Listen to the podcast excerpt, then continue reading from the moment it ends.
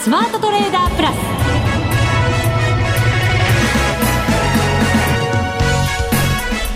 全国のリスナーの皆さんこんにちは。内田まさです。この時間はザ・スマートトレーダープラスをお送りしていきます。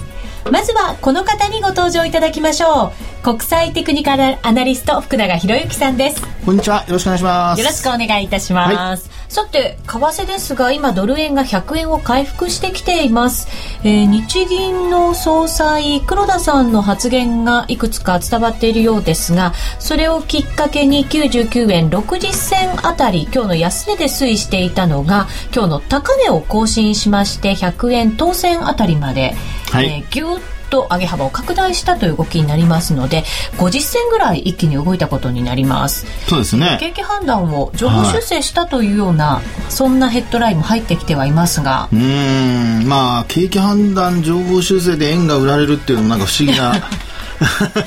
解説ではありますね。そうですよね、はい、リスクを取っていこうという動きに切り替わったのかどうなのか。そうですね。あの、まあ、本当に手元、今、まさに動いているところなので、あの、ヘッドラインのね、あの、まあ、部分しかわからないんですけども、えー、まあ、基本、その、黒田さんの、その、景気、景況感の、その、情報修正だとか、まあ、そのあたりが、やはり、その、円売りにつながるといいますか、まあ、緩和を続けると。で、緩和やることによってですね、あの日本の景気あるいはデフレ化の脱却っていうのが、まあ、基本その、まあ、達成されるのではないかという、まあ、そういうその見方からやはりあの、まあ、デフレ脱却が何といっても今回日銀のテーマですからね、はい。えーまあ、インフレターゲットも2%に置いて2年間でなんとか2%達成すると、まあ、そういうその、まあ、計画が着実にこう進んでいるっていうところから、まあ、円を売ってるというところかもしれないですね。はいえー、現在は100円を挟んだ動き99円95銭から96銭あたりの動きとなっています。それに伴いましてクロス円もしっかりですね。ユーロ円が131円69銭から70銭。そして5ドルが、まあ、91円41銭から42銭あたりとなっています。ユーロドル1.3175から76あたりとなっています。明日は雇用統計ですか？そうですね。あのー、まあ雇用統計はその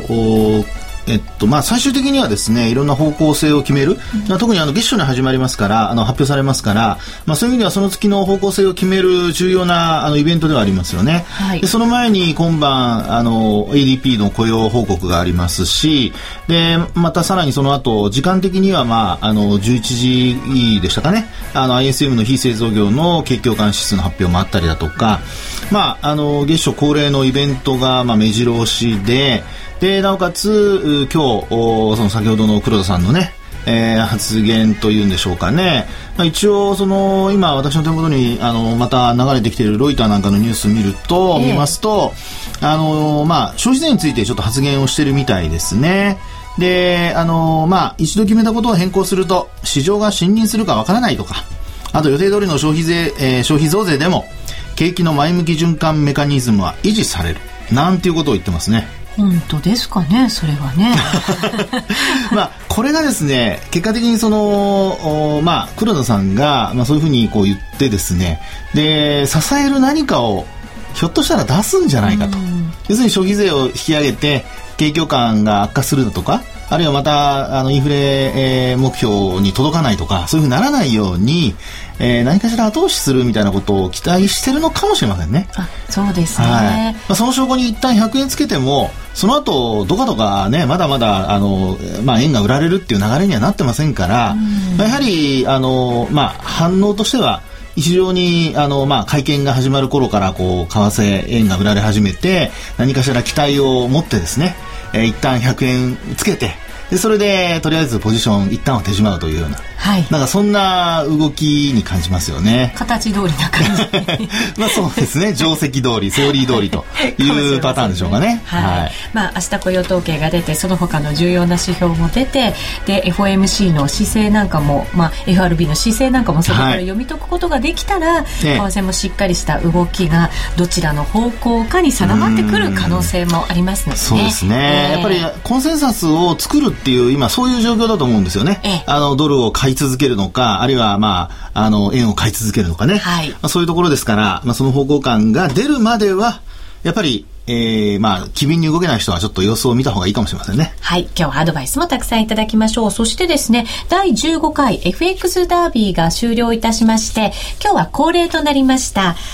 えー、上位お二人の方の売買記録を検証していきたいと思います。はい、皆さんのトレードに参考にしてください。それでは番組進めていきましょう。この番組を盛り上げていただくのはリスナーの皆様です。プラスになるトレーダーになるために必要なテクニック、心構えなどを今日も身につけけましょう。最後まで番組にお付き合いください。この番組はマネックス証券の提供でお送りします。スマートトレーダー計画、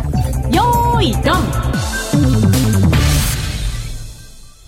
さあ、それでは、ここで第15回 FX ダービー上位お二方の売買記録を検証していきたいと思います。すでに番組ホームページにアップいたしましたので、ご覧いただける方はぜひご覧いただきながら進めていければと思います。まずは優勝されたアリスさんです。はい、おめでとうございます。おめでとうございました。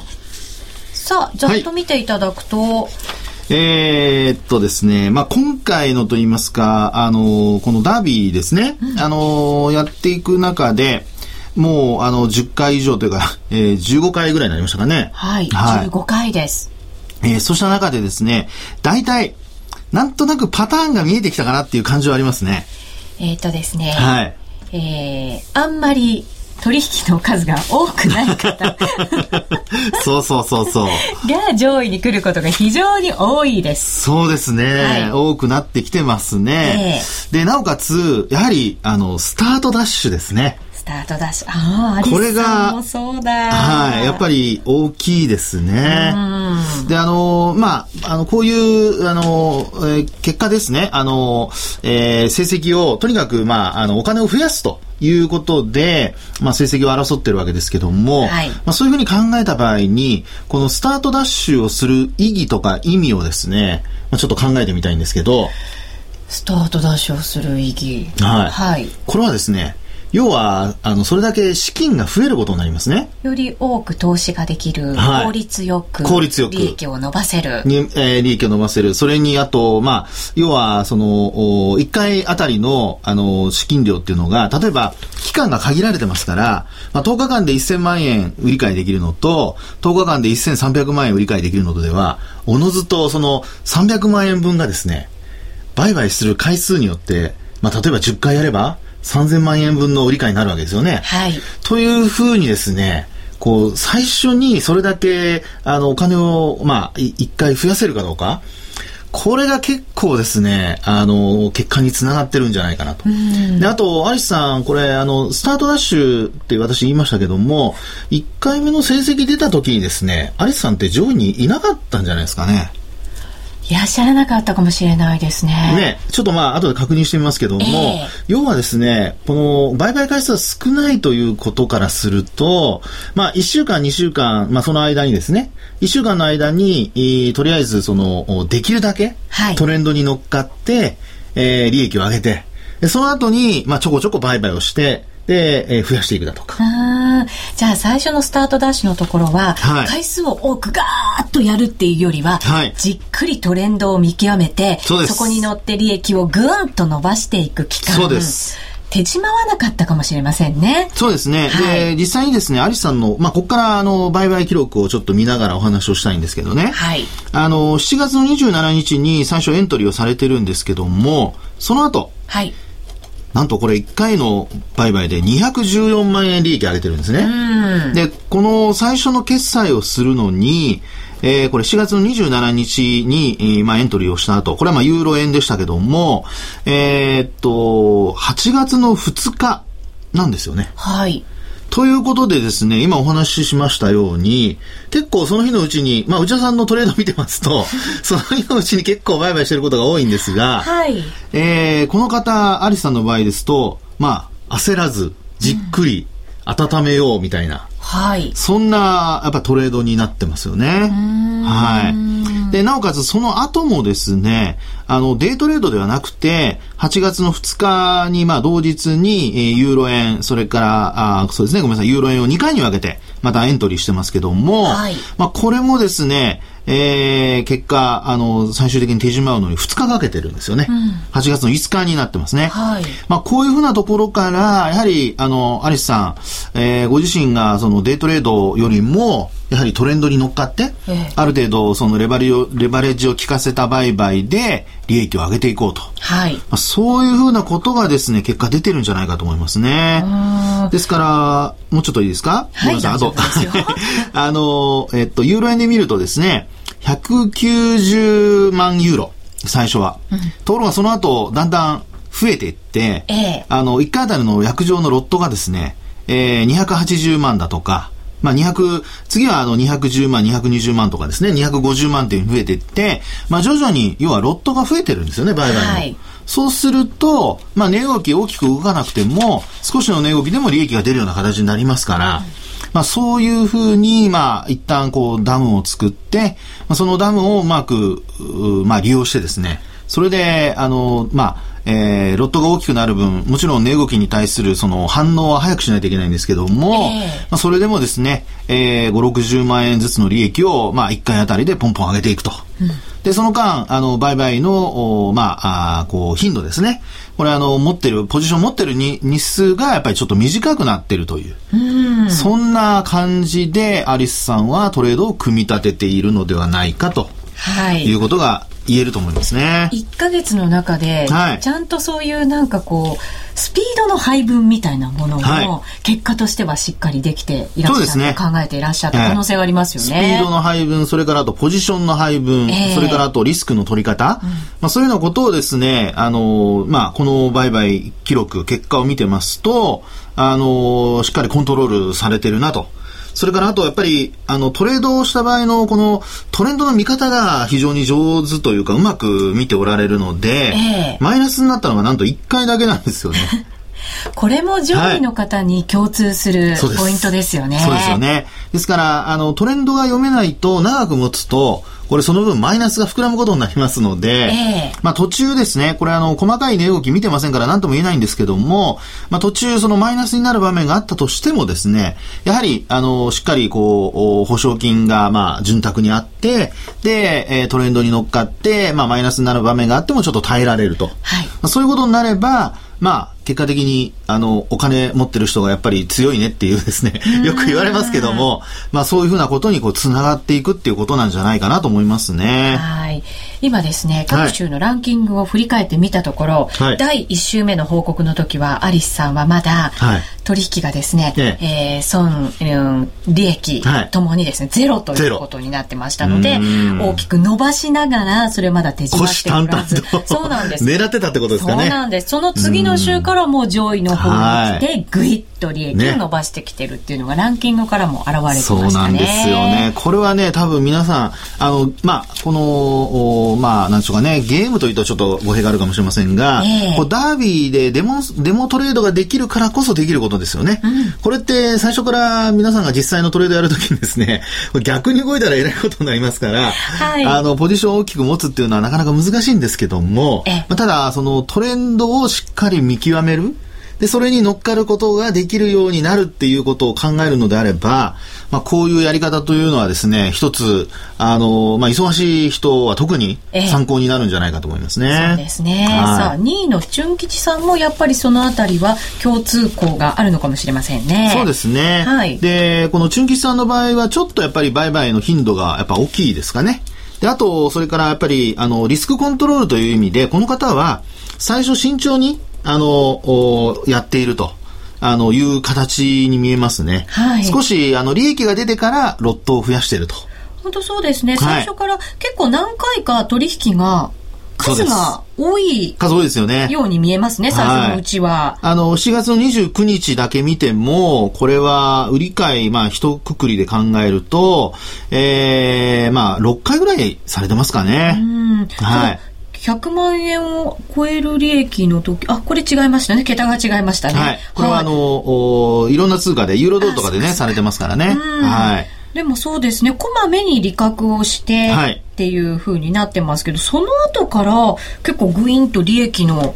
その幅というか、額が多くなってるんですね。そうですね。で、今の内田さんのその指摘のようにですね、利益額が大きくなると同時に、まあ、あの、約定数量、はい、これをやっぱり増やしてますよね。はい。ええですから、あの、アリスさんのように、いきなり最初から、まあ、最大立てられるだけ立てて、で、トレンドに乗っかって、一気にドーンと保証金を増やす。うん、で、この、チュンキスさんの場合には、最初に、やっぱりちょっとリスクコントロールをしながら、うん、あの、まあ、えー、っと、これ100万通貨ずつですかね、えー、売買をして、で、それで、えー、少しずつお金を増やしていって、はい、で、そこから、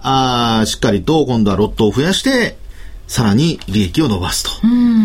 まあ、この出出だしの違いっていうんでしょうかね。はい、この二人にはそういう差が見られるんではないかなと思いますね。それと面白いのが、チュン吉さんはこう、はい、ポジションを、あの、通貨、他の通貨も合わせて持つみたいな。最初の取引がユーロドル、はいはい、そしてドル円を合わせ持ちとか、はい、その後にもユーロドルとドル円をやっぱり合わせ持ちとか、はい、はい、そんな風にされてる場面も結構あるようですね。そうですね。これはあの、まあ、ドルをあの基軸にして、えー、まあ、ユーロドル、うん、それからあと、えー、ドル円というふうに、あの、ひょっとするとクロスの、あの、為替のあの、レートの動きですかね。これを見ながら、あこう、トレードされてるっていうことかもしれないですね。はい。で、まあ、そうやって見てみますと、あの、この、チュンキスさんは少し、えー、そういう意味では、まあ、あの、安定志向というか、はい、で、なおかつ、あの、まあ、いろんなクロスレートの値動きを見つつ、えー、売買をされて、で、えー、こう安定的にこう利益を出せるように、あるいは、あの、ロスカットするときにはすぐにロスカットできるように。うん、まあ、そんな、あの、まあ、ロスカットほとんどない、ほとんどというかゼロなんですけどね、この方ね。マイナスがないですマイナス一回もないですね。うん、はい。というふうにですね、えー、まあ、あ利確をやっぱりきちんと行っていると、はい、いうことなんではないかなと思いますね。うん、そうですね。見事ですね。堅実で視野広くっていう、なんかそんな感じがね。そうですね。しますよね。はい。はいえー、私の売買記録も一応あるんですが、はい、非常に対照的になっておりまして、マイナスばかりです。マイナス？これはですね、やっぱり、あの、恥ずかしい。いやいやいや、ポン、あの、ポンドとかですね、はい、ポンドのやっぱり、あの、マイナスがちょっと目立ちますよね。そうなんです。ちょっと失敗しちゃいましたね。ポンドに引っかかっちゃいました。ね、やっぱり、うん、あの、もともと相性があんまり良くないというふうな、あの、最初の話がありましたから、えー、まあ、そういう意味では、あの、どうでしょうか。やっぱりそういう先入観が、うん、あの、若干あったのかもしれませんね。で、ね、あと、あの、やっぱり見ていただいてわかるように、ロスカット、マイナスになっている、その、まあ、えー、回数ですか。これがやっぱり、せっかく稼いでもっていう感じですよね。はい。すべて、その倍ずつ失っていくというか、5倍ずつ失っていくぐらいのイメージがありましたけど、ね、これは、内田さんの場合はやっぱり、これまで成功した例を考えると、まあ、チュンキスさん型か、アリスさん型かと言われれば、はい。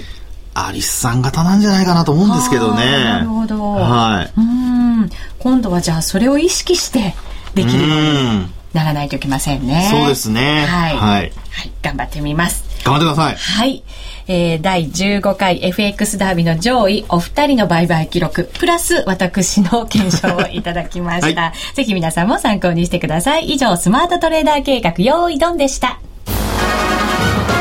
ザ・スマートトレーダープラス。今週のハイライト。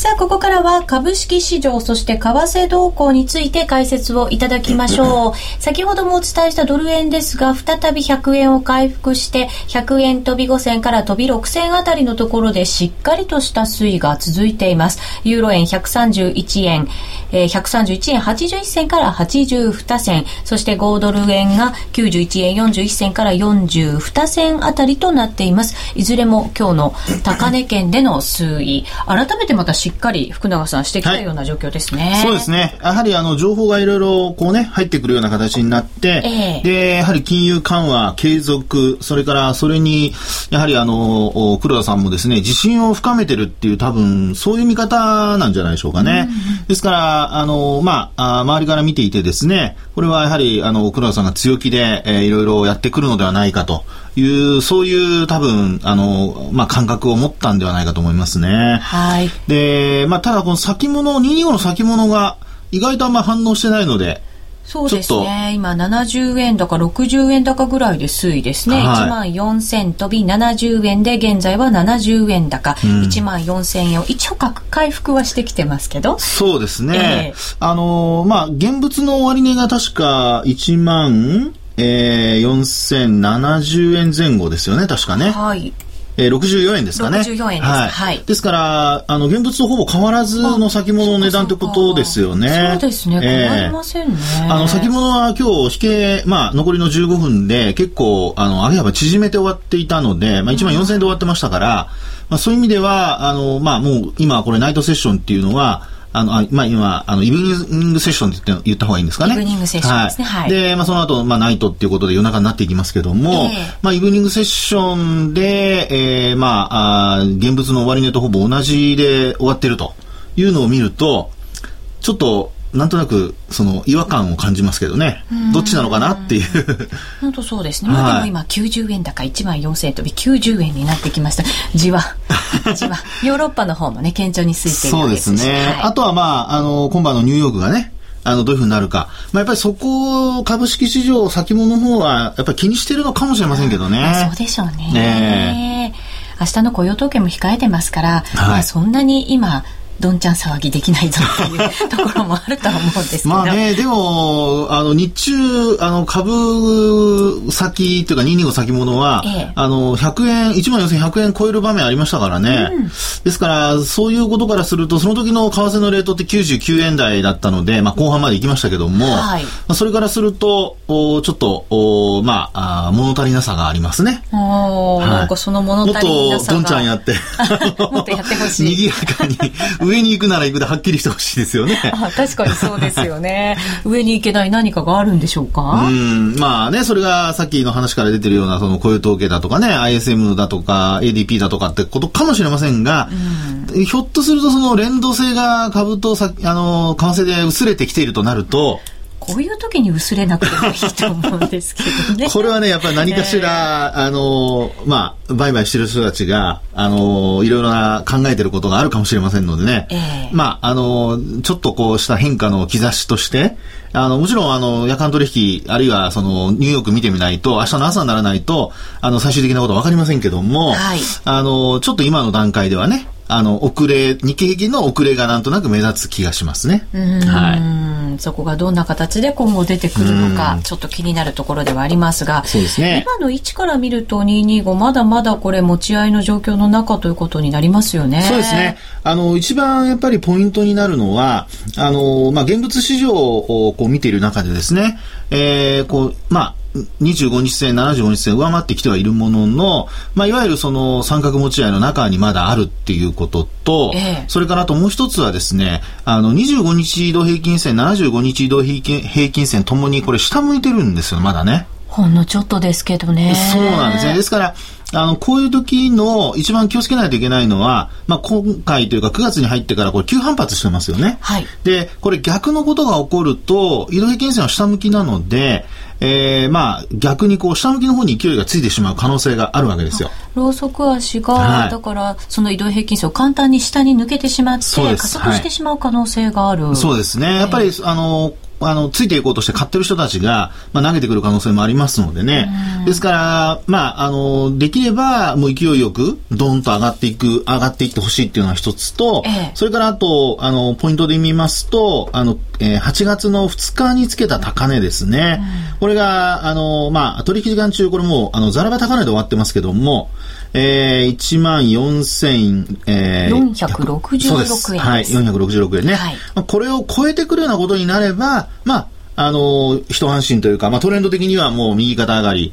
で、なおかつ25日、75日移動平均線も、これはあの、価格の面で、えー、まさにこう、25日は、あの、上向いてくることになると思いますから、はい、まあ、それもですね、マーケット的には、まあ、あの、強気に傾く材料になるということになると思いますね。はい、そうなると、ようやく一安心ですよね。そうですね。ですから、そうなると、あの、何かしら悪いことがあって売られたとしてもですね、やっぱりあの、サポートがこう効いてくるだとか、あるいはしめ買い、あるいはこう、日経平均に対するその信頼だとかね、えー、信任だとか、まあ、これは今日黒田さんがいろいろその語ってることが、あのー、まあ、為替のその円売りにつながっているとすれば、まさにその円売りがですね、今度逆に日経平均の支えになるわけですから、はい、あのー、両方面でですね、えー、日経平均株価、これ、えー、こうちょっとこう、下値、えー、に強くなるというか、まあ、売られることにこうね、強くなる。はい、まあ、そういう状況が、あの、見えてくる可能性はありますよね。はい。そこでまたオリンピックが決まってね。いいですね。引っ張り上げてくれるなんていう相場になれば、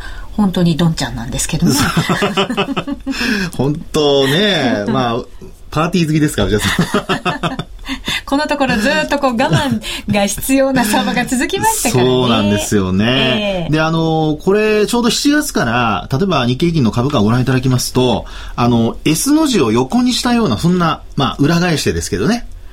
はい。ぐにゃりぐにゃり。そうです、そうです、そうです。はい。あのー、まあ、7月、まあ、6月はほぼ横ばいでしたので、まあ、そこから一旦こう、上がるような形で、もう一回、あの、下がってまた上がってくるっていうような、まあ、そんな、あの、S の字をひっくり返してこう、横にしたような、まあ、そんな形になってますので、まあ、そういう意味では、これが株価の波としてですね、さっきお話したように8月の2日あたりの高あの高値抜いてこれるようですと、はい、えー、まあちょっと1万4500円からさらに上を、あの、ちょっと狙えるような、まあ、そんな状況が、であの、まあ、あこう、全体的に広がる可能性が出てくると。うん、まあ、ただ、そこでもし押し返されたりだとかね、あるいは、あの、まあ、まだシリアの問題だとか、いろんな他のマイナス要因がありますので、はい、まあ、そこで、あの、何かしら、円高にまた触れるなんてことになると、ちょっと、心配ですよね。うん、ねえー、特にあの材料で尽くしっていうのは一番怖いので、